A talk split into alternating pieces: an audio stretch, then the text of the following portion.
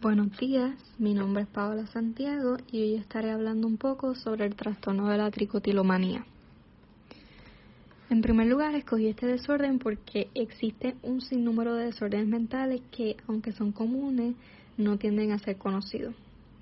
Por esta razón es importante educar y crear conciencia sobre estos desórdenes como lo es la tricotilomanía. Primero, ¿qué es la tricotilomanía? El nombre del desorden suena un poco raro, pero básicamente es un desorden psiquiátrico que se caracteriza por impulsos incontrolables de arrancarse el pelo, resultando en su pérdida considerable. Se puede arrancar de cualquier parte del cuerpo, pero las áreas más comunes son la cabeza, las pestañas y las cejas.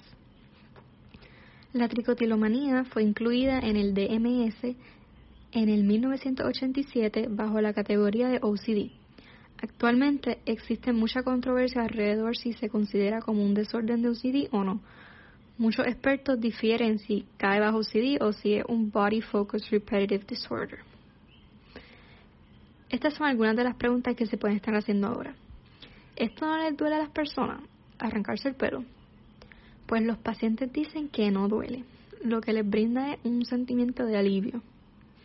Otra pregunta que se pueden estar haciendo es que si se dan cuenta que se están arrancando el pelo, ¿por qué no lo paran y ya? Esto como es una condición de OCD, no se soluciona así de rápido. La obsesión por arrancarse el pelo no para si la compulsión no se lleva a cabo. Algunas personas se dan cuenta de que se están jalando el pelo pero no pueden parar y otras personas lo hacen de forma inconsciente, hasta incluso cuando duermen. Es importante aclarar también que la tricotilomanía, además de consistir en arrancarse el pelo, también conlleva un tipo de ritual con el pelo.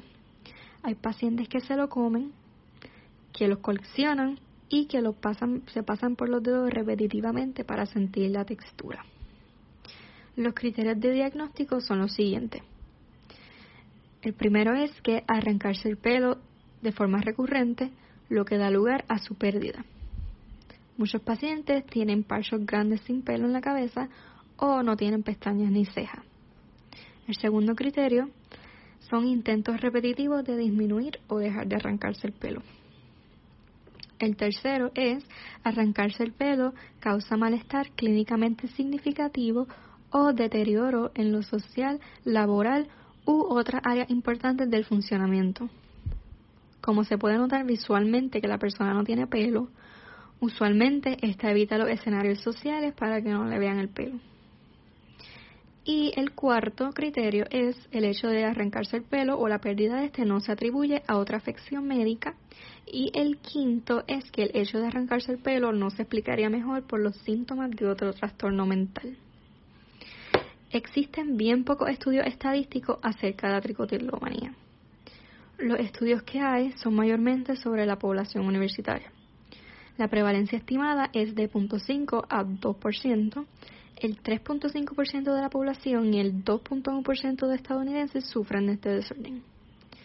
También hay que tomar en consideración que estas estadísticas no necesariamente representan los números reales, porque es un desorden que está acompañado de mucha vergüenza. También tiende a ser visto como un mal hábito o, como dicen por ahí, malas mañas, que la gente piensa que se puede corregir si la persona quiere pero en realidad la persona no tiene control de cuándo sale el pelo. Es una condición psiquiátrica que como cualquier otra requiere de tratamiento. La edad promedio de aparición es alrededor de los 13 años. Se puede notar cómo este desorden comienza a aparecer durante la pubertad. La tasa de niñas a niños adolescentes es de 10 a 1 y a menor edad de diagnóstico menos es la diferencia entre los sexos. Así que podemos ver también cómo las niñas van a ser las más afectadas por este desorden. Además, se sabe que mientras más aumenta la edad del paciente, la prognosis disminuye. Así que mientras más tarde es diagnosticada la tricotilomanía, menos probable es de que se recupere el paciente. No se sabe el origen de este desorden, pero se cree que tiene causas genéticas y ambientales. Se proponen algunas explicaciones. Una de ellas es que se manifieste la tricotilomanía como un mecanismo de defensa para eventos que puedan producir ansiedad o estrés. Otra explicación puede ser que haya evolucionado de otro hábito normal. Por ejemplo, el hábito de tocarse mucho el pelo se puede llegar a transformar a tricotilomanía, porque si te tocas mucho el pelo y te lo arrancas sin querer, te puedes ir acostumbrando a hacerlo en los momentos estrésicos. Otra explicación que se propone para el desorden es una deficiencia de serotonina, que es la explicación más reconocida. También se ha encontrado que este desorden tiene una predisposición genética.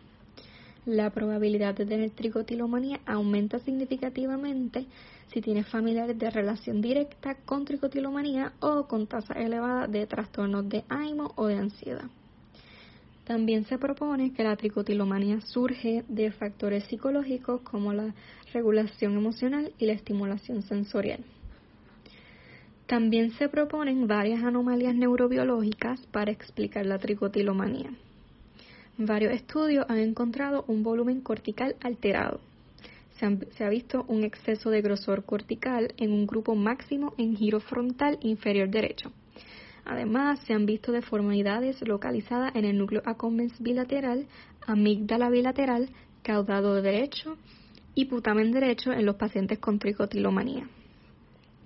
Se sabe que estas regiones subcorticales están envueltas en la generación, control inhibitorio y la regulación del afecto.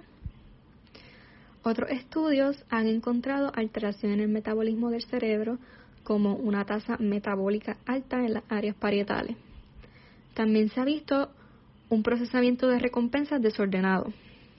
Se ven activaciones de núcleos accumbens alteradas y una conexión disminuida entre el cingulado anterior dorsal y el núcleo accumbens, la amígdala vasolateral y la red de recompensa. Existen varias opciones de tratamiento.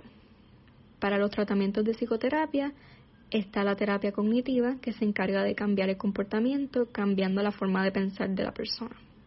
También está el Habit Reversal Therapy, que es creado específicamente para desórdenes de tics, que conlleva varios pasos. Y la terapia de exposición, que expone al paciente a eventos ansiosos que llevan al comportamiento de alarse el pelo.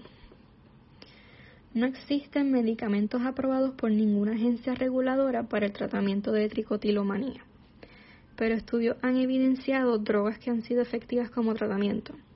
Entre ellas están los inhibidores selectivos de la recapturación de serotonina, el antidepresivo tricíclico cloropramín, el antipsicótico olanzapina y el NAC en acetilcisteína. La evidencia actual respalda la combinación de tratamientos tanto farmacológicos como no farmacológicos. Ahora les compartiré las cosas que deberíamos hacer para apoyar a alguien que sufre de tricotilomanía. En primer lugar está educarte acerca del desorden. También puedes ayudar a identificar patrones que llevan a las compulsiones y ayudar a cambiar factores ambientales si es necesario. Otra forma en la cual puedes apoyar es fomentando medios más saludables para expresar y hacer frente a las emociones difíciles. Por último, es muy importante comunicarse con la persona y hacerle saber que estás dispuesto a ayudar y preguntarle cómo puedes ayudar, porque usualmente las cosas que pensamos que ayudan hacen lo contrario. Hay muchos recursos en Internet para aprender más acerca de este desorden. Incluso las redes sociales se han convertido en una herramienta muy importante para concientizar acerca de su relevancia y su prevalencia. Ahora que he compartido lo que es el desorden de tricotilomanía, Espero que si no sabían que alarse el pelo era un desorden, lo hayan encontrado informativo. Y si conocen a alguien que se arranca el pelo, si usted mismo lo hace, que sepa que es un desorden psiquiátrico, que no está solo en esto y que hay formas de manejarlo.